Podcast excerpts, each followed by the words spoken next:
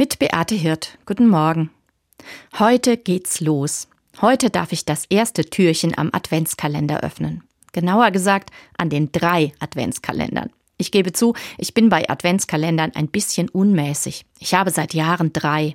Einen mit Schokoladentäfelchen wie früher als Kind, einen mit Texten und Bildern und einen selbstgebastelten von einer Freundin. Und ich freue mich sehr darauf, die jetzt jeden Tag zu öffnen und zu genießen. Meistens einen morgens, einen mittags und einen abends.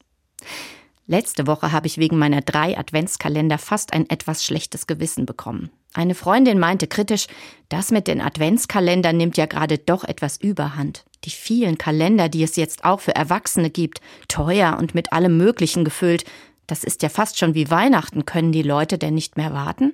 Stimmt, dachte ich, auch mir ist das Warten wichtig. Eigentlich ist das ja genau der Advent. Warten auf Weihnachten, sich vorbereiten aufs Fest. Und trotzdem, ich finde, ich darf mir dieses Warten auch versüßen. Es ist einfach wunderbar, mich jeden Tag auf Kleinigkeiten freuen zu können. Gerade in dunklen Winter- und Krisenzeiten tut mir das gut. Und religiös begründen kann ich meine Kalenderfreude auch. Jeder Tag ist wichtig, auch für Gott. Jeden Tag darf ich nutzen und genießen. Es gibt einen wunderbaren Satz dazu in der Bibel, im Buch Jesus Sirach. Papst Franziskus zitiert den auch gerne. Versag dir nicht das Glück des heutigen Tages. Das ist eine wunderbare Aufforderung, finde ich. Das Glück des heutigen Tages. Es gibt also jeden Tag ein Glück.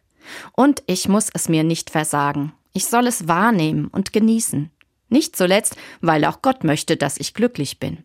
Selbst wenn ich Sorgen habe oder auf ein größeres Glück noch warte, es gibt bestimmt auch heute etwas, was mir Freude bereiten kann.